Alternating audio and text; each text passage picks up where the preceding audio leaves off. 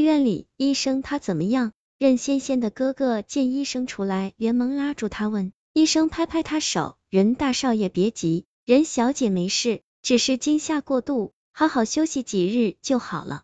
第六章，任氏集团任千南这才松口气。任千南，任氏集团 CEO 人如何？韩带着我来到病房前，透过玻璃，我见任仙仙还在昏迷，其他几人都回家了。韩抬头没事，嗯。走吧，我才刚抬脚，那个小女孩便抱住我的腿，姐姐还伸手要将她扯下来，我摇手放开我，跟韩走。我看着她，也许她是被我吓到了。哦，小女孩乖乖的站在韩身后。关小姐，任千南叫住我，他走上来跟我对视，多谢关小姐，不用。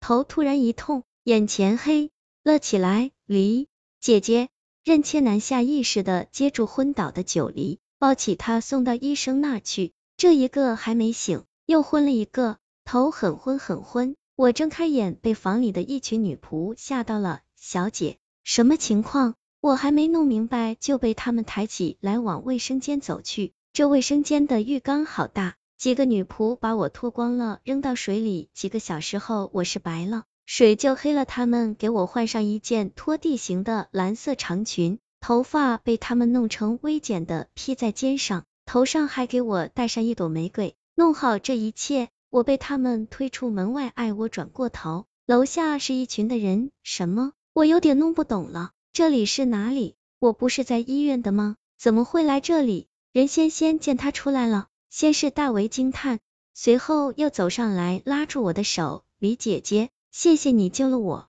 我不明白的看着他。在看到楼下的一群人时，才发现是怎么一回事。宴会，好吧，我懂了。在医院的时候，我昏过去了，一定是他们谁把我带过来的。任仙仙带着我走下大厅，大厅里的人都纷纷看向这边。我看了一眼，都是上流社会的人，林局长他们也在。至于喊他们几个，我想一定是各回各家了。任玲办了一个宴会，为的就是表彰特别行动小组。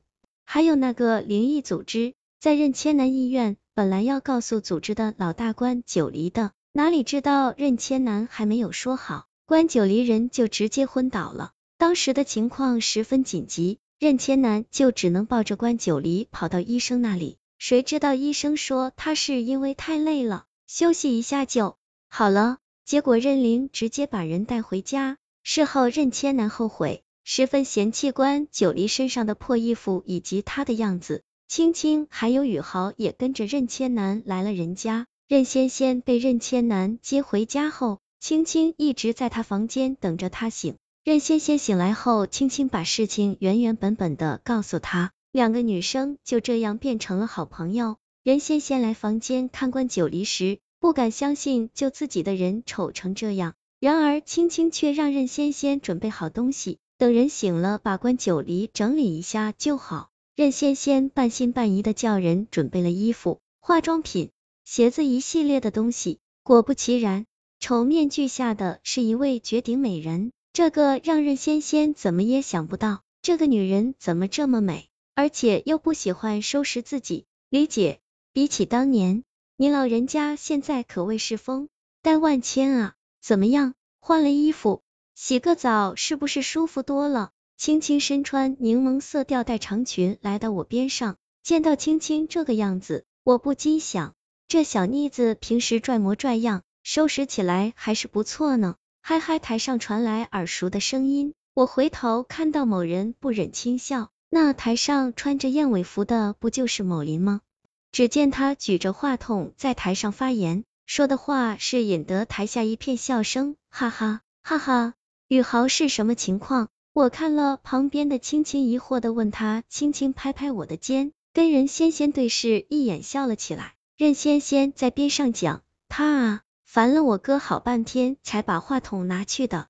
显然，他又要开始自恋了。我无奈的摇头。对面的邻居他们纷纷走过来，还别说，这特别行动对的人还都是一群帅哥。穿起制服来，就把青青和任仙仙两个小女生迷住了，好帅！这次多亏了关小姐，林局长从服务员手中拿过两酒杯，将另外的一杯递给了我。不用，我伸手接过那杯红酒，一饮而尽。林局长微笑，早知官家之人不同凡响，今日一见到时令人吃惊啊！我知道他在说我以前的样子，长得好看能干嘛？还不如用实力证明自己，又何尝不可？以前是因为在练体力，所以找了一份扫大街的工作，整日在烈阳下扫大街，让我的体格增加很多。但人呢，就是被晒黑了。其实黑了还好，重点黑是因为我几年没洗澡了。蓉儿，咳咳咳，我是实在想不出来了，是不是很牛？刚才那群女的在我身上